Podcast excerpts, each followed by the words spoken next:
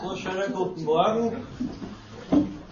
Ich setze heute fort mit unserer Vorlesung äh, allgemein äh, Einführendes zum Prozedere äh, und äh, zu den formellen Dingen werde ich heute nicht mehr sagen. Das habe ich ja das äh, letzte Mal getan. Nur soweit äh, möchte ich in Erinnerung rufen, dass diese Vorlesung so gedacht ist, dass ich in etwa eine Stunde lang äh, sprechen werde und äh, der Rest äh, der halben, verbleibenden halben Stunde für Gespräche, Fragen, Diskussionen offen sein sollte. Ja, äh, in dieser Vorlesung zur Metaphysik der anthropologischen Verfassung äh, geht es um den Versuch einer Bestimmung des Menschenbegriffes als Zentralbegriff von Philosophie schlechthin. Wenn wir äh, von der Philosophie eine orientierungswissenschaftlich formulierte Auskunft darüber einholen wollen, was denn eigentlich aus der Kenntnisnahme jener allgemeinen Prinzipien und Seinsgrundlagen, die ja allgemein wissenschaftlicher Hauptgegenstand der Philosophie sind, äh, für die prinzipielle Ausrichtung unseres Denkens und Handelns folgern können, dann sind wir dabei als Denkende und Handelnde gleichzeitig auf uns selbst verwiesen die daraus äh, erwachsende, eben allgemeinwissenschaftlich gelagerte Orientierungsfrage führt uns äh, zur Philosophie in Gestalt einer philosophischen Anthropologie, die sich gleichzeitig als allgemeine Wissenschaft vom Menschen versteht.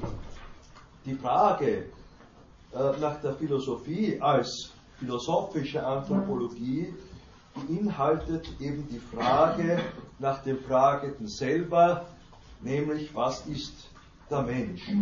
In diese Frage eingebunden ist Kant folgernd erstens die Frage nach den Möglichkeiten und Grenzen des menschlichen Wissens, also was kann ich wissen, die Frage nach den Möglichkeiten und Grenzen unseres Handelns, was soll ich tun?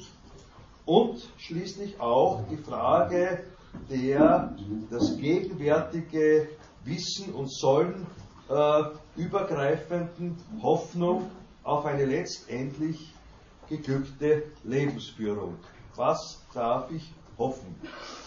Und all diese drei Fragen, die Kant gestellt hat, ich habe das das letzte Mal ja auch äh, schon angesprochen, führen äh, zu der einen Frage, nämlich was ist der Mensch? Und diese Frage nach dem Fragenden selber beinhaltet letztendlich eben auch die Frage nach dem Sein als klassisches Problem äh, der Metaphysik, nach dem Sein, in welches das Menschsein mit seinem Wissen, Sollen und Hoffen eingebunden und eingelagert ist. Und äh, klarerweise äh, resultiert daraus auch äh, die Frage, wie das, was ist, im allgemeinsten Sein gedacht werden kann. Also die Frage nach dem Denken. Und damit verbunden ist auch eben die Frage, wie und welches Wissen wir als Menschen überhaupt zu bilden fähig sind. Im Sinne der ersten kantischen Frage, was kann ich wissen? Und in der weiteren Folge geht es um die Frage eben, wie ich das, wie ich als Mensch angesichts dessen, was ist, was meine Eingelagertheit in ein übergreifendes Sein bedeutet, äh, handeln soll. Im Sinne der zweiten kantischen Frage. Indem nun die Frage der Philosophie inklusive der darin eingebundenen als zentral zu betrachtenden Menschenfrage auf das Sein verweisen, welches wiederum als Sein äh, äh, im Sinne also des Seins als bevorzugter Gegenstand der Metaphysik äh, figuriert, vor allem der Metaphysik in Gestalt der Seinslehre, der Ontologie, ergibt sich für uns ein enger Verflechtungszusammenhang zwischen Philosophie als Allgemeinwissenschaft, als Orientierungswissenschaft, als allgemeine Wissenschaft vom Menschen und Philosophie als Metaphysik bzw. Ontologie. Und äh, worum es mir in dieser Vorlesung auch äh, gehen wird, ist die Darstellung eben dieses innertheoretischen Zusammenhangs von äh, Philosophie, von philosophischer Anthropologie als allgemeiner Wissenschaft vom Menschen und Metaphysik. Ich werde mich daher im Folgenden zunächst äh, im Rahmen der heutigen Vorlesung äh, zunächst äh, dem Begriff der Metaphysik zuwenden und werde danach in den nächsten Vorlesungen auf äh, den Menschenbegriff in systematischer und philosophiegeschichtlicher äh, Hinsicht äh, zu sprechen kommen. Und zwar eben immer vor dem Hintergrund dieser Triplizität von Philosophie, philosophischer Anthropologie und Metaphysik. Nun, der Begriff der Metaphysik, beziehungsweise der Inhalt, müsste ich genauer sagen, des Metaphysikbegriffes, der Inhalt des Begriffes Metaphysik taucht äh, philosophiegeschichtlich äh, zunächst äh, im vorchristlichen ersten Jahrhundert auf. Oder ich muss noch einmal präzisieren, der Begriff der Metaphysik taucht äh, äh im, äh, äh, als solcher im vor, ersten vorchristlichen Jahrhundert auf, aber seinem Inhalt nach ist dieser Begriff der Metaphysik schon früher präsent. Also Metaphysik orientiert ist die Philosophie seit ihren westlich-europäischen Anfängen an. Aber der Begriff Metaphysik als solcher und auch dann seine inhaltliche Ausdifferenzierung äh, äh, erfährt einen Einschnitt äh, im ersten äh, vorchristlichen Jahrhundert, also 300 Jahre nach dem Tod des Aristoteles. Äh, und ich werde Ihnen auch gleich erklären, warum äh, weil es werden sofort einige aufschreien und, und sagen, Moment, nicht? Also es gibt ja bei Aristoteles nicht, eine Schrift, die trägt den Titel Metaphysik. Ich habe es ja das letzte Mal auch erörtert. Nun, was hat es damit auf sich? Nun, bei Aristoteles figurierte das, was äh, äh, seit dieser Zeit, äh, also seit dem ersten äh, Jahrhundert nach Aristoteles, als äh, Metaphysik gekennzeichnet wird, unter dem, zunächst unter dem Titel einer ersten Philosophie oder der ersten Philosophie. Bei Aristoteles selber werden wir den Begriff Metaphysik äh, nicht finden, äh, äh, obwohl es die Schrift Metaphysik bei ihm gibt, äh, sondern äh, bei ihm finden wir nur den Begriff der ersten Philosophie.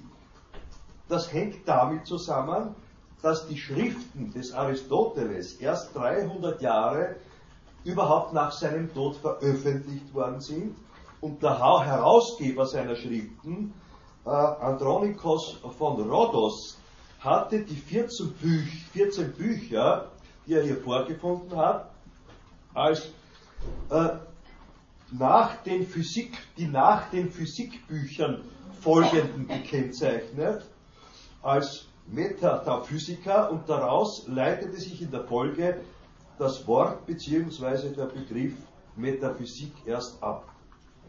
Aber wie gesagt, der Inhalt dessen, was die aristotelische erste Philosophie, die ab Andronikos von Rhodos als äh, Metaphysik äh, figuriert, äh, äh beinhaltet hat, Äh, also der, inhaltlich reicht das, äh, äh, was unter dem Begriff der ersten Philosophie und später unter dem Begriff der Physik bei Aristoteles figuriert hat, bereits bis zu den Anfängern der westlich-europäischen Philosophie bei den Vorsokratikern zurück. Worum es dabei geht, ist, und das habe ich das letzte Mal, glaube ich, bereits auch angesprochen, die Suche nach dem, was allem namentlich sinnlich erfassbarem Seienden zugrunde liegt, ohne dabei aber der rein sinnlichen Erkenntnis zugänglich zu sein. Also das, was die Dinge ihrer Wesensbestimmung nach an sich im Gegensatz zu ihrer sinnlich wahrnehmbaren Erscheinung äh, ausmacht. Philosophie ist also in ihren Anfängern zunächst äh, identisch mit Metaphysik, also in ihren voraristotelischen und vorsokratischen Anfängern identisch mit Metaphysik, bevor sich die Philosophie in ein mehrdimensional gegliedertes Theoriegebilde ausdifferenziert und wo sich dann in der weiteren nacharistotelischen Folge Metaphysik als Teilgebiet der Philosophie äh, wie wir sie heute auch auf unseren Studienplänen vorfinden, äh, herausstellt. Also etwa eben seit dem ersten äh, vorchristlichen Jahrhundert im Zuge der Herausgabe und Ordnung der Schriften des Aristoteles durch Andronikos von Rhodos.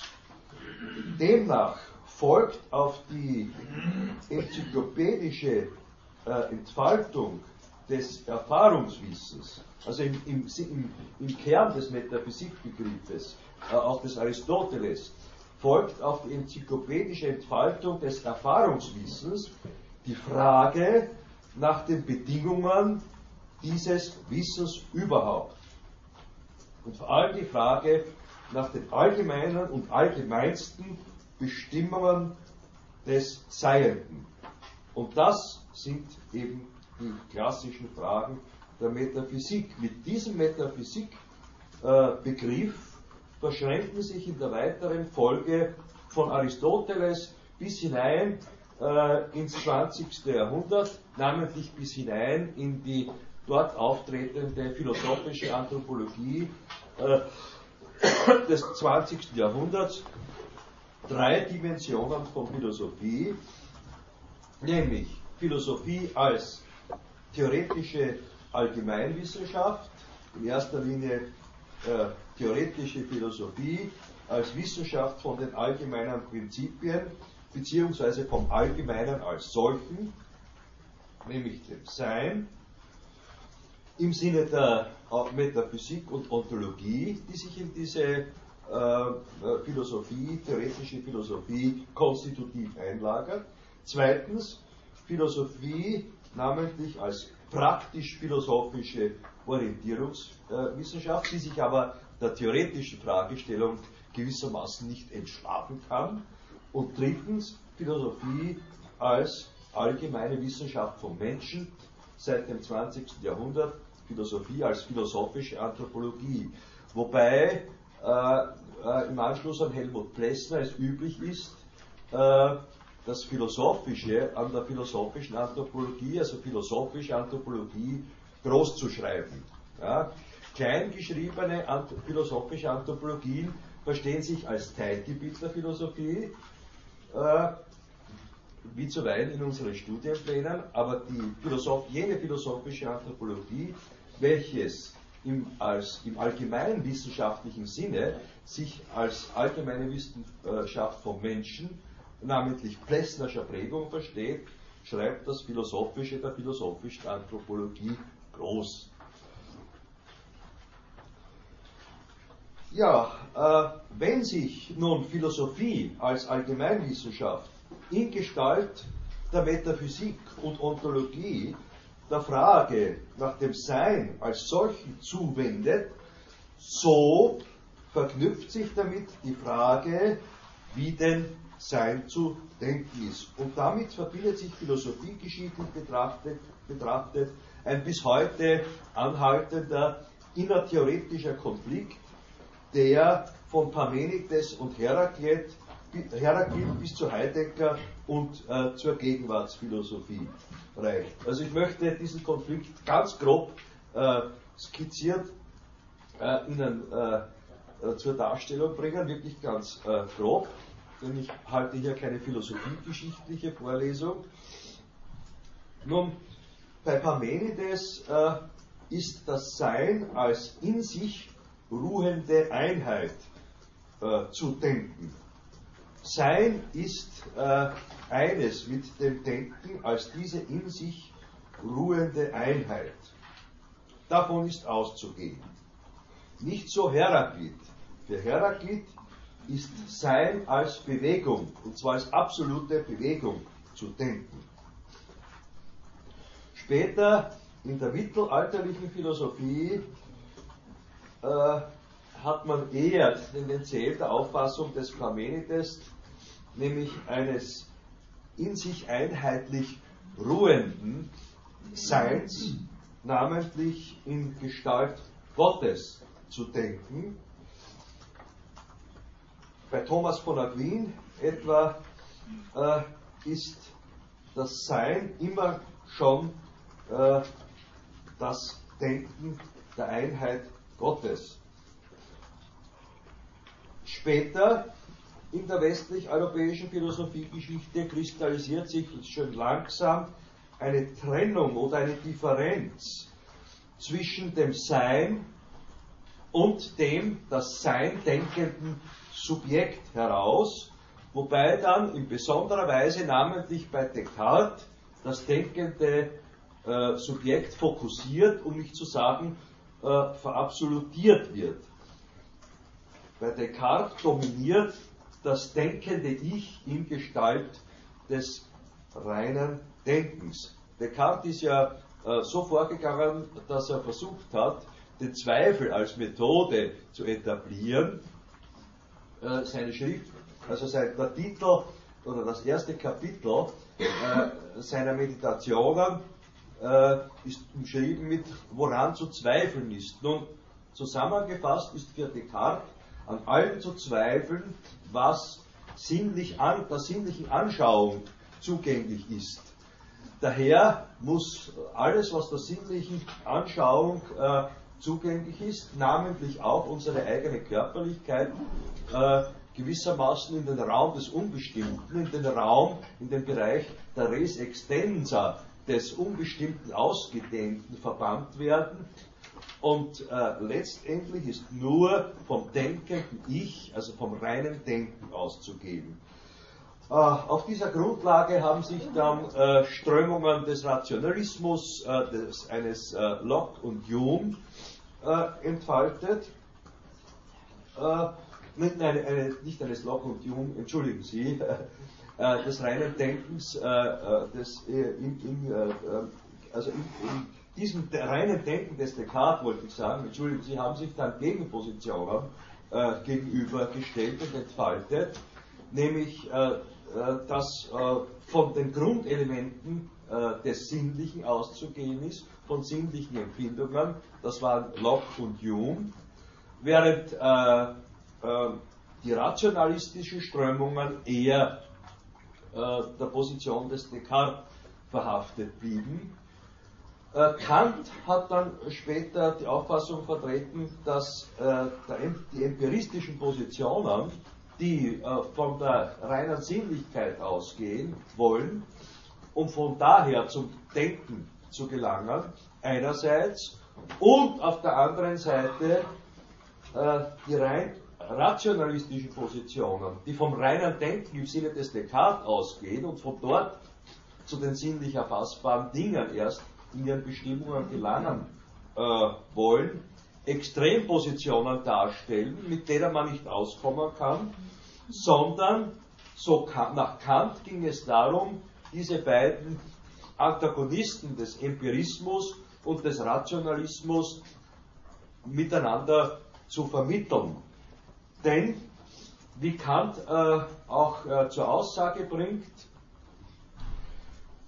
sind äh, ist die, die reine Sinnlichkeit oder sind sinnlich, rein sinnliche Erfahrungen ohne denkend äh, äh, zustande gebrachte Begriffe blind, also Denken, äh, reine Anschauungen ohne Begriffe sind blind, während reine Begriffe oder reines Denken ohne sinnlich anschaulich erfassbare Inhalte als leer zu gelten hat.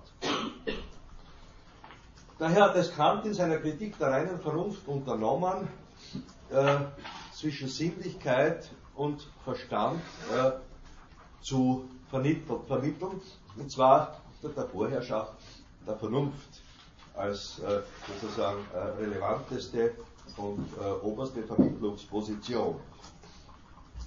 Nun, Hegel hat in seinem Anfang der Logik wieder im Anschluss an die oder in Abhebung von der kantischen äh, Transzendentalphilosophie, die versucht hat, auf ihre Weise zwischen Sinnlichkeit und Verstand zu vermitteln, äh, auf, äh, in seiner Logik auf die Ontologie des reinen Seins orientiert und die Frage gestellt, ich habe das das letzte Mal auch schon erwähnt, in seiner Logik zunächst, womit soll der Anfang in der Wissenschaft, also in der Allgemeinwissenschaft, Philosophie gemacht werden? Seine Antwort war mit dem reinen Sein, denn es könne äh, mit nichts Bestimmten begonnen werden, weil sonst schon äh, Einschränkungen getroffen würden in den Anfängen der systematischen philosophischen Überlegung, die aus der Sicht der, allgemeinwissenschaftlichen Position von Philosophie, die nichts außen vor lassen könne, nicht zulässig wäre.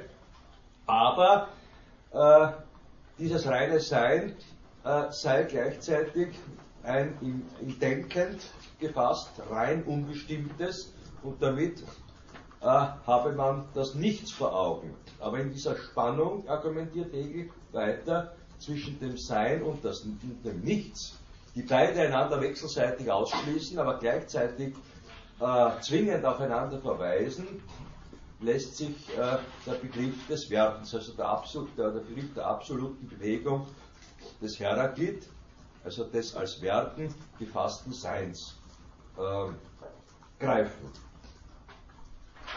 Nun, ich möchte im Folgenden äh, etwas näher auf äh, den Heideggerschen Begriff der Metaphysik eingehen, weil äh, die Positionen von Heidegger, Heidegger und Plessner äh, als durchaus äh, äh, antagonistische zu fassen wären. wobei es aber gleichzeitig, würde ich sagen, und das möchte ich zeigen, übergreifende Querverbindungen gibt. Es ist ja interessant, dass Heideggers äh, äh, Schrift, äh, Hauptschrift äh, Sein und Zeit und äh, äh, Plessners Schrift Die Stufen des Organischen und der Mensch, also nahezu zeitgleich erschienen sind. Und ebenso ist Heideggers Antrittsvorlesung, die er 1929 gehalten hat, also ein Jahr nach dem Erscheinen von äh, Plessners Schrift Die Stufen des Organischen äh, und der Mensch gehalten worden. Diese Antrittsvorlesung, äh, die äh, auch veröffentlicht worden ist, steht unter dem Titel Was ist Metaphysik? Und in dieser Schrift, Was ist Metaphysik, äh, die als Ergebnis seiner Antrittsvorlesung erschienen ist, überrascht Heidegger zunächst äh, mit der Ankündigung, nicht über Metaphysik sprechen zu wollen. Stattdessen führt Heidegger fort, geht es ihm darum, eine bestimmte metaphysische Frage zu erörtern, zumal ja jede metaphysische Frage per se ohnehin das Ganze der Problematik der Metaphysik umfasst. Also hier können wir sozusagen ein Stückchen äh, äh, Leibnizscher, Leibniz, äh, Monolo, äh, monatologischen Denkens sehen, weil ja Heidegg, Leibniz der Auffassung war, dass jede Monade, also jeder, jeder Teil gewissermaßen oder jede einzelne Monade das Gesamte der Modernizität repräsentiere. Ja, nicht nur das, sondern darüber hinaus kann nach Heidegger jede metaphysische Frage nur so gefragt werden, dass der Fragende selbst in die Frage gestellt ist. Da würde Plester sofort äh, auch dazu sagen und hat da auch gesagt, ja Moment, ne, genau das ist ja auch das Ansinnen meiner philosophischen Anthropologie als Allgemeinwissenschaft. Ne? Ohne den Fragenden selber ist überhaupt äh, keine Philosophie zu haben. Ohne Menschenbegriff gibt es keinen Philosophiebegriff. Äh, also das heißt, der Fragende selber ist in die Frage gestellt, wie Heidegger sagt, bei jeder Frage der Metaphysik. Das heißt eben der Mensch, namentlich der Wissenschaft betreibende Mensch als solcher. Da bringe ich Ihnen jetzt aus dieser Schrift Was ist Metaphysik? Sie ist auch als Sonderdruck erschienen im äh, klassischen, also Heidegger Herausgeber Verlag, im Vittorio Klostermann Verlag. Äh, da sagt Heidegger, zitiere ich auf Seite 26, folgendes. Ja, der Mensch, ein Seiendes, unter anderem, treibt Wissenschaft. In diesem Treiben geschieht nichts Geringeres als der Einbruch eines Seienden, genannt Mensch, in das Ganze des Seienden. Und so zwar, dass in und durch diesen Einbruch das Seiende in dem, was und wie es ist, aufbricht. Der aufbrechende Einbruch verhilft in seiner Weise dem Seienden allererst zu ihm selbst. Erforscht werden soll, heißt es ein paar Absätze später, nur das Seiende und sonst nichts. Das Seiende allein und weiter nichts. Das Seiende einzig und darüber hinaus nichts. Wie steht es um dieses Nichts? Das hat sich ja Hegel aufgebracht. Ist es Zufall, dass wir ganz von selbst so sprechen? Ist es nur so eine Art zu reden und sonst nichts? Ja, äh, nun, um eine Antwort auf diese Frage zu finden, greift Heidegger auf den von ihm vorweg ins Spiel gebrachten Begriff des Menschen zurück. Denn zum einen findet sich in der Wissenschaft, findet sich der Wissenschaft betreibende Mensch eben als Seiendes unter Seienden, wie er betont, jedoch findet sich der Mensch als besonderes Seiendes vor, nämlich als existierendes Seiendes. Und da bringe ich Ihnen noch einmal ein kurzes Zitat. Das Seiende, das in der Weise der Existenz ist, ist der Mensch. Der Mensch allein existiert. Der Fels ist, aber er existiert nicht. Der Baum ist, aber er existiert nicht. Das Pferd ist, aber es existiert nicht. Der Enkel ist, aber er existiert nicht. Ja, das äh, ist, äh, hier haben wir es mit keinem Alltagsbegriff äh, des Existierens zu tun. Ja? Wie wenn wir sagen würden, also die Tische hier in diesem Raum existieren. Ja? Das Existenz, also dieses Hervorstehen, beinhaltet auch das, was äh, Plessner ja, besonders betont, nämlich dass menschliche Lebewesen, wie alle Lebewesen auch, äh, auch im Sinne des Aristoteles, das, was sie sind, eigenaktiv aus sich selber hervorbringen müssen können. Ja? Also das eigenaktiv und eigentätig, namentlich im humanspezifischen Sinn, eigentätige sich aus sich selber hervorbringen, äh, auf das fokussiert auch der Heideggersche Existenzbegriff.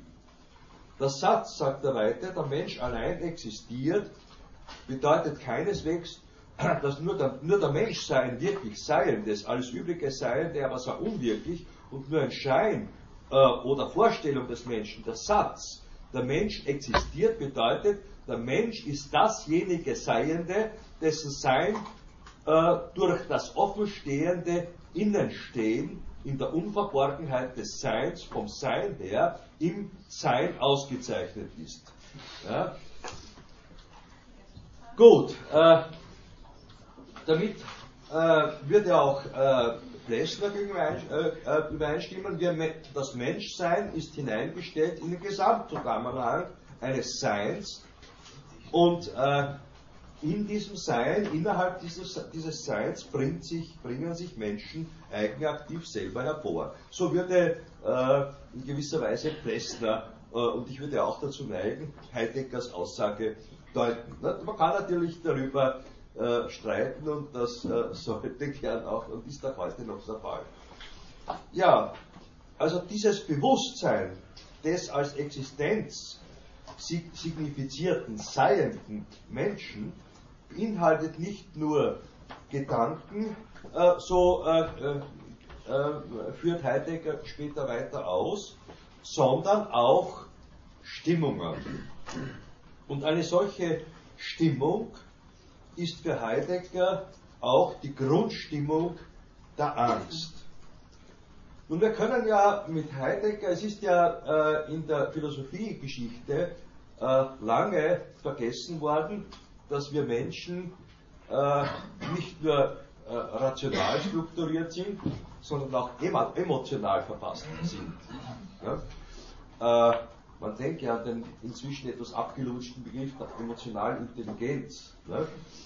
Äh, aber auch Piaget hat bereits äh, erkannt, obwohl er sehr stark äh, auf äh, Intelligenz und Rationalität in seinen Schriften orientiert war, in seiner genetischen Epistemologie, dass äh, die Gefühle äh, eine unverzichtbare Rolle spielen und dass wir Emotionalität und Rationalität nicht trennen können. Offensichtlich hat sich das auch Heidegger gedacht, denn er kommt eben auf eine Grundstimmung der Angst zu sprechen, die nicht hintergehbar ist, die wir Menschen sozusagen, die uns Menschen existenziell bewegt. Und in dieser Angst äh, offenbart sich für Heidegger das von den Wissenschaften, äh, vom wissenschaftlichen Verforschen Forschen und Beforschen des Menschen verdrängte, äh, wie Freud sagen würde, nichts.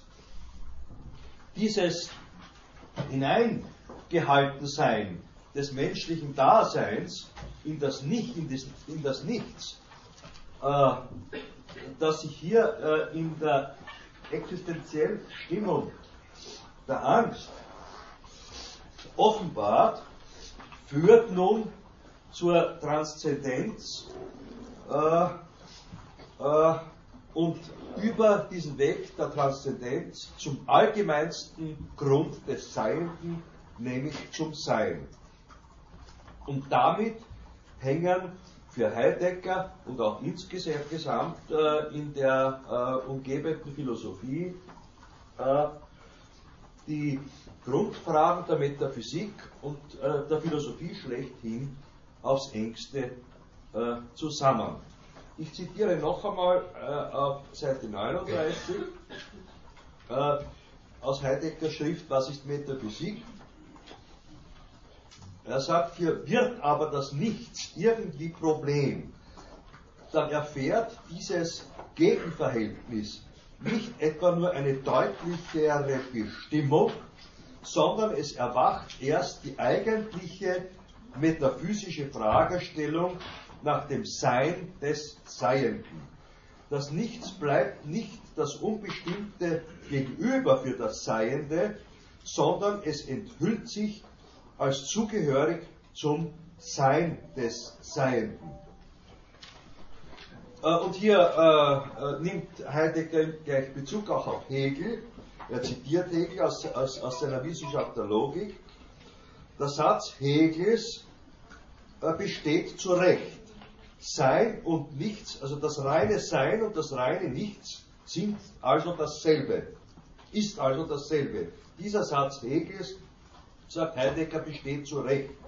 Sein und Nichts gehören zusammen, aber nicht, weil sie beide vom hegelischen Begriff des Denkens aus gesehen in ihrer Unbestimmtheit und Unmittelbarkeit, also hier beginnt der Hegel gegen den Strich zu bürsten, äh, äh, übereinkommen, sondern weil das Sein selbst im Wesen endlich ist und sich nur in der Transzendenz des in das Nichts hinausgehaltenen Daseins offenbart. Ja, äh, Heideggers Aussage, dass äh, das Sein selbst im Wesen endlich ist, äh, mag ein wenig überraschen zunächst, aber es ließe sich so verstehen, dass das Sein das Endliche in sich schließt. Ja? Äh, Hegel, wenn Sie, wenn Sie den Zusammenhang von äh, äh, also Sein und Nichts, beziehungsweise Endlichen und Unendlichen äh, sich anschauen wollen, würde ich Ihnen sehr empfehlen, in Hegels äh, Schrift zur Philosophie der Religion, die Dialektik des Endlichen mit dem Unendlichen zu studieren. Das wäre in diesem Zusammenhang auch sehr aufschlussreich. Ich kann das jetzt nicht ausführen. Aber jedenfalls resultiert, würde auch daraus resultieren, äh, aus der Sicht von Hegel, dass das Sein das Endliche in sich schließt. Und das, äh, so scheint mir auch Heideggers Aussage, dass das Sein selbst im Wesen endlich ist, äh, verstehbar zu werden. Das Unendliche des Seins offenbart sich auf diese Weise äh, in der Transzendenz des in das Nichts hineingehaltenen Daseins der menschlichen Existenz. Die Frage nach dem Sein ist für Heidegger die alles Denken übergreifende Frage eben der Metaphysik. Philosophie ist für Heidegger nichts anderes als das, wie er sagt, in Gang bringen der Metaphysik. Die Frage ist nun, wie verhält sich Philosophie als Metaphysik zur Philosophie als Allgemeinwissenschaft? Ich habe ja am Anfang, äh, wenn Sie sich erinnern, in der ersten Vorlesung die Frage mir gestellt, äh, man, ist die Philosophie eine Wissenschaft? Und sie mit Ja beantwortet, sie ist eine Allgemeinwissenschaft. Wie lässt sich also, lassen sich Metaphysik und Philosophie äh, als Allgemeinwissenschaft, wenn man sie so verstehen möchte, vereinbaren? Schließen beide einander wechselseitig aus, dann hätte ich nicht recht, oder ergänzen sich einander wechselseitig. Nun, ich würde mich hier eher am Kant halten, äh, denn für Kant ist beides der Fall. Nämlich gut dialektisch gedacht schließen einander Philosophie und Allgemeinwissenschaft, äh, äh, Philosophie als Allgemeinwissenschaft mit der Physik einander scheinbar äh, wechselseitig aus, aber gleichzeitig äh, bedingen sie einander wechselseitig. Kant gilt ja äh, als schärfster Kritiker der traditionellen Metaphysik, aber gleichzeitig ist es Kant darum gegangen, die klassische, namentlich spekulative Metaphysik auf den Boden einer der neuzeitlichen Wissenschaft äh, gerecht werdenden äh, philosophischen Allgemeinwissenschaft zu stellen. Und daran äh, würde ich äh, mich auch gerne anschließen können. Denn die klassische Metaphysik, so argumentiert Kant, die klassische Metaphysik dreht sich für Kant, indem sie äh, jede erfahrungswissenschaftliche Aussage von sich weist, im Kreis. Andererseits schreiten, wie Kant äh, sagt, die Erfahrungswissenschaften unaufhörlich voran, ohne dabei aber äh, äh, allgemeinwissenschaftlich haltbare Wissensgrundlagen uns darbieten zu können. Äh, und äh, das gelingt deswegen nicht, weil die Erfahrungswissenschaften äh, bei den Erfahrungswissenschaften der Blick im Sinne der Argumentation Kants auf den einheitlichen Gesamtzusammenhang der Welt verloren gegangen ist. Und da, in diesem Punkt stimmt ja auch Heidegger mit Kant überein. Wenn, wenn Heidegger immer vom Beforschen spricht, ne, äh, äh, äh, vom wissenschaftlichen Beforschen, dann meint er, dass damit sozusagen der, ein, ein, ein, Forschen angesprochen ist, das den Gesamtzusammenhang von Welt und auch den Gesamtzusammenhang des Seins vor allem aus den Augen verloren hat. aus diesem Grund ist Kant sowohl ein äh, kritischer Gegner äh, des Locke'schen Empirismus als auch äh, ein Gegner des Rationalismus Descartescher Prägung.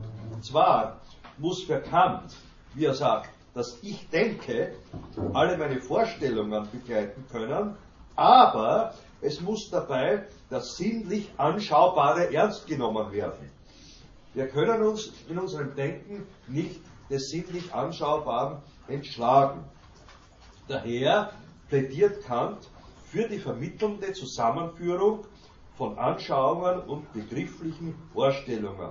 Anschauungen ohne Begriffe sind blind, Begriffe ohne, ohne sinnlich anschaubare Inhalte sind leer. Und in dieser Weise, äh, äh, also an dieses Diktum würde sich auch äh, Plessner in seiner philosophisch-anthropologischen Allgemeinwissenschaft äh, anschließen.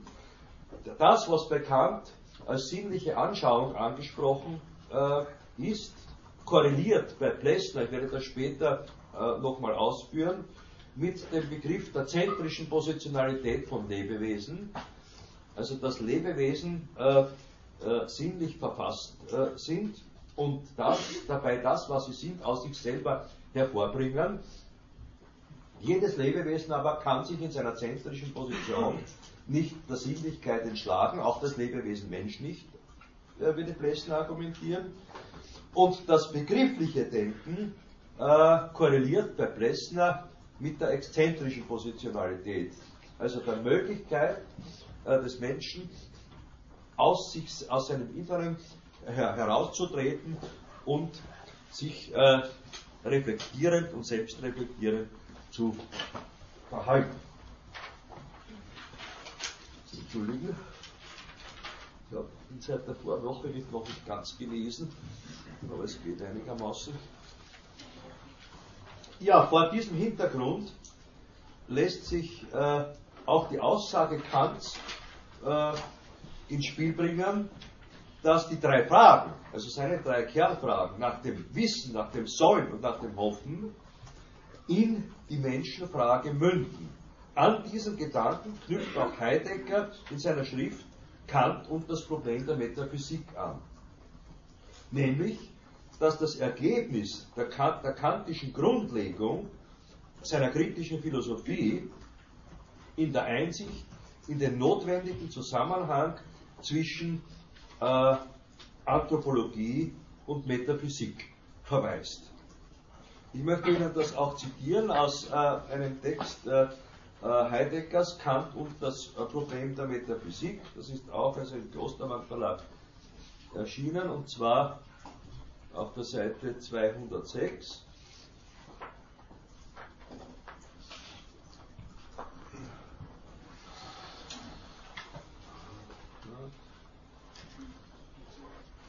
Das ist richtig.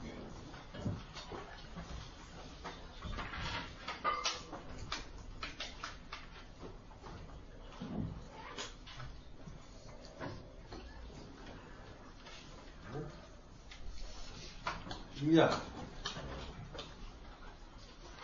Das sagt Heidegger folgendes.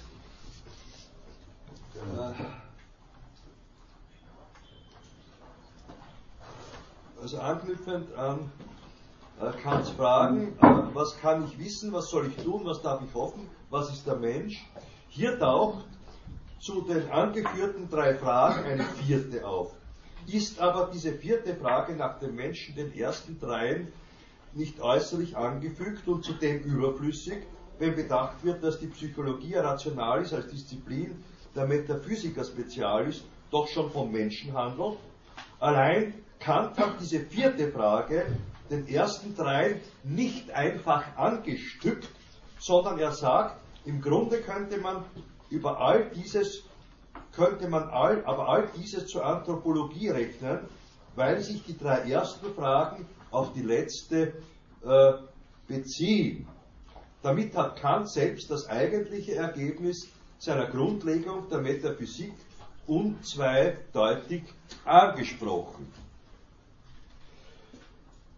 Ja, äh, also wenn sich, also Heidegger äh, äh, äh beruft sich hier, wenn er sagt, dass äh, äh, Kant in seiner Grundlegung äh, der kritischen Philosophie, in der Einsicht in den notwendigen Zusammenhang äh, zwischen Anthropologie und Metaphysik äh, führt, äh, dann beruft sich Heidegger dabei auf die Aussage von Kant eben, dass die vierte Frage äh, den drei ersten nicht irgendwo äußerlich hinzugefügt ist, sondern äh, die drei ersten Fragen gewissermaßen äh, als Fragen der Anthropologie auch gelten können.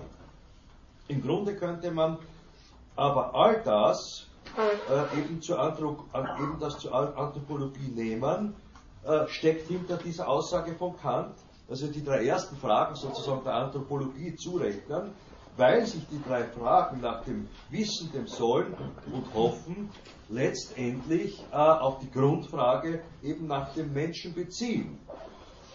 Nun hat ja Kant äh, selber in seinem Spätwerk, also 1798, selber eine Anthropologie verfasst.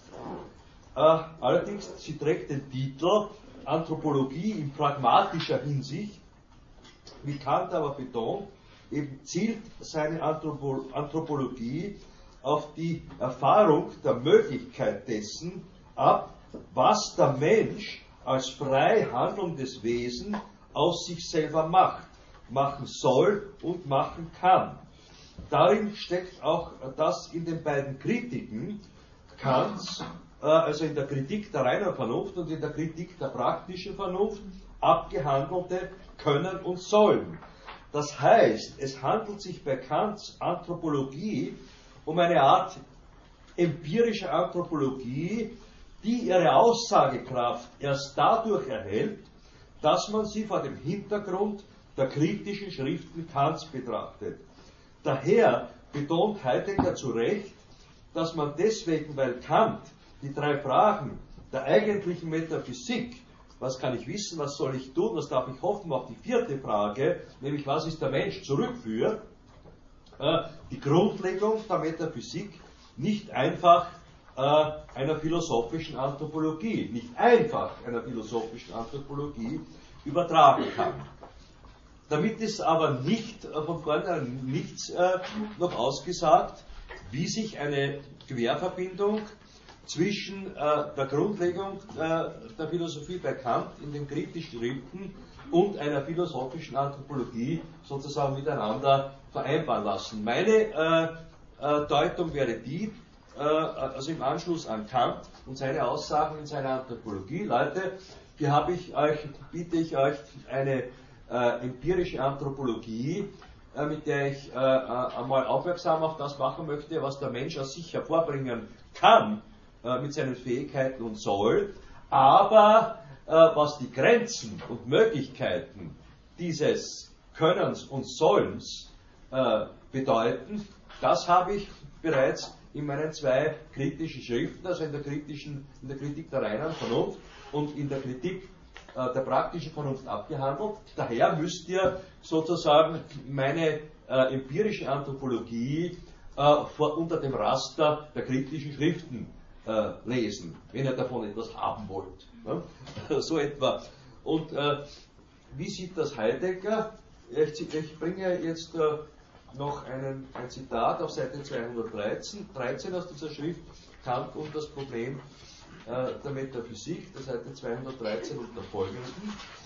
Heidegger sagt, es wäre voreilig nur deshalb, weil Kant die Fragen der eigentlichen Metaphysik auf die vierte Frage, was der Mensch sei, zurückführt, diese Frage als anthropologisch, anthropologische zu fassen.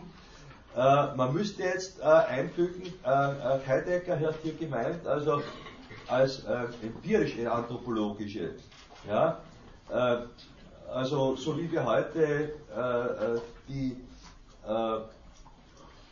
Kulturanthropologie, die Sozialanthropologie, die biologische Anthropologie bei uns haben, ja? etwa in dieser Richtung. Also es wäre voreilig, nur deshalb erkannt, drei Fragen der eigentlichen Metaphysik auf die vierte Frage zurückführt, diese Frage als anthropologische zu fassen und die Grundlegung der Metaphysik einer äh, philosophischen Anthropologie, also einer kleingeschriebenen philosophischen Anthropologie zu übertragen. Anthropologie begründet nicht schon deshalb, weil sie Anthropologie ist, die Metaphysik.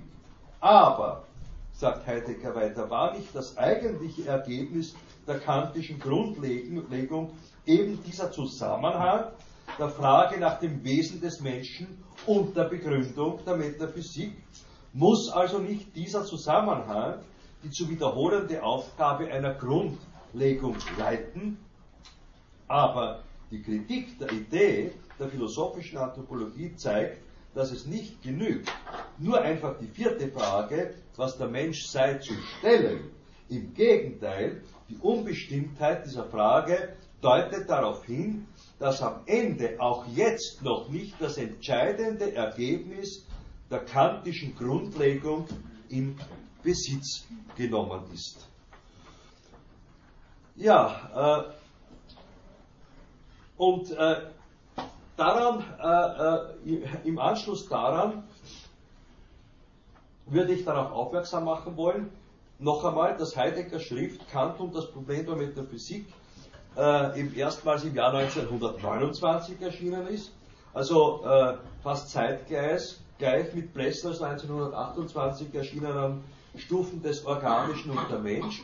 Und ich würde meinen, dass der Durchgang durch, durch diese Schrift Plessners, die Sie auch sozusagen als Vorlesungslektüre diese, also, äh, haben, dass der Durchgang durch diese Schrift äh, Plessners, die Stufen des Organischen und der Mensch, eben den Weg zur, wie Heidegger sagt, in Besitznahme des Ergebnisses der kantischen äh, Grundlegung der Metaphysik, äh, äh, äh, dass diese Schrift eben genau diesen Weg zu bereiten imstande ist. Das ist meine Auffassung. Die Drehscheibe eben äh, dafür bietet Plessners Zentralbegriff der exzentrischen Positionalität als Grundbestimmung des Menschen im Sinne der mit Bewusstsein und Selbstbewusstsein ausgestatteten Eigenaktivität. Äh, und vor diesem Hintergrund äh, möchte ich, Ihnen heute zum Abschluss noch ein, auch ein Zitat äh, aus Kants Anthropologieschrift bringen, die äh, also Heideggers äh, Aussage, der ich auch zustimme, dass die Besitznahme des Ergebnis, äh, Ergebnisses der kantischen Grundlegung noch zu tätigen ist. Und ich erweitere aber diese Aussage mit dem Hinweis auf Plessners Schrift, das Buch des Organischen Mensch.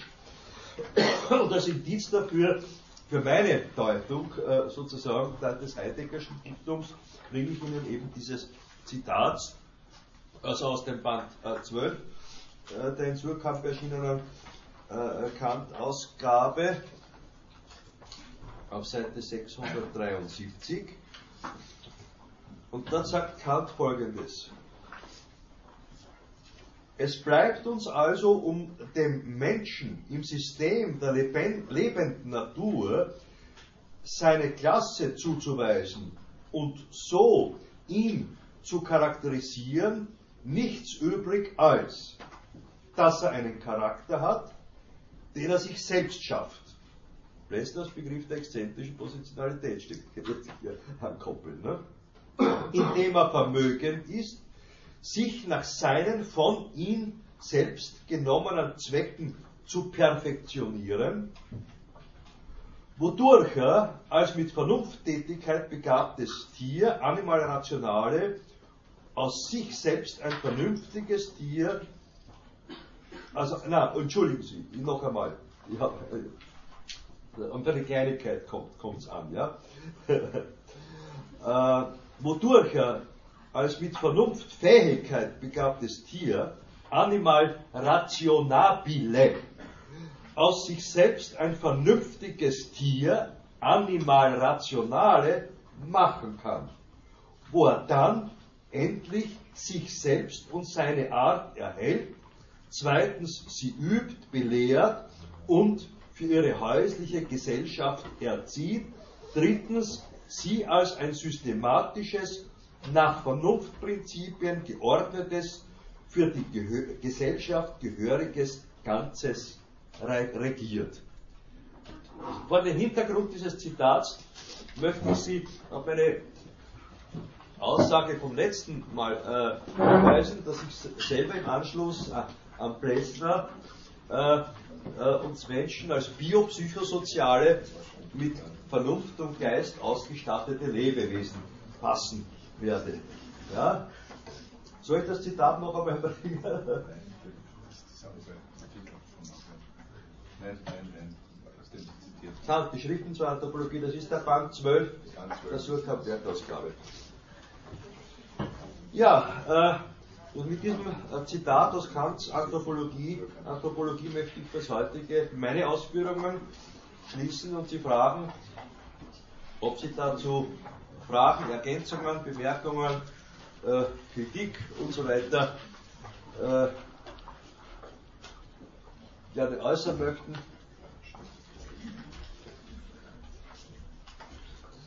Ich werde das nächste Mal dann äh, äh, zu einem Versuch, äh, also auf einen Versuch, von mir noch getätigten Versuch der äh, äh, Aktualisierung des Menschenbegriffes zu sprechen kommen.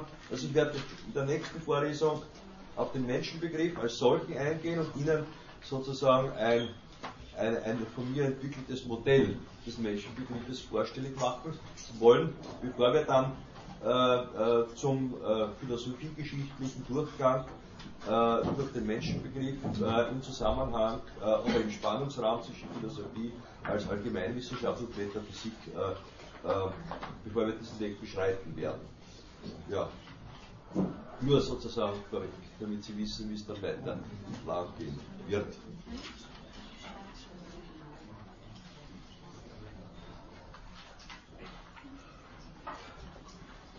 Ja, äh, möchte nochmals betonen, ja, wenn etwas Ihnen nicht verständlich ist oder wenn Sie unmittelbar Verständnisfragen haben, sollten Sie mich jeden, jederzeit unterbrechen. Ich weiß, dass äh, eine Stunde Zuhören äh, nicht so einfach ist. Ja? Äh, äh, also wenn, wenn sozusagen das der Grund ist, dass, ich, dass ich so, Sie sozusagen mit meiner Sprechwalze so überfahren habe, dass Sie jetzt nicht mehr diskutierfähig sind, dann müssen Sie das auch sozusagen äußern, ne, bei Gelegenheit.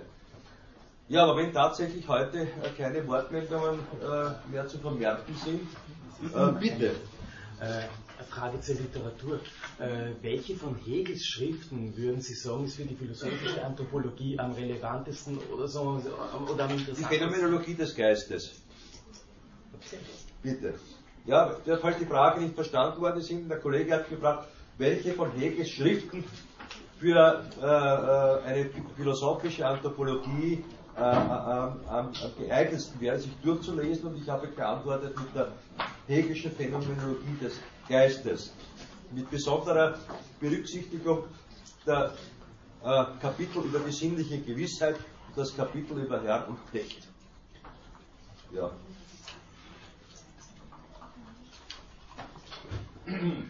Gut, dann vielen Dank für heute und wir fahren nächste Woche.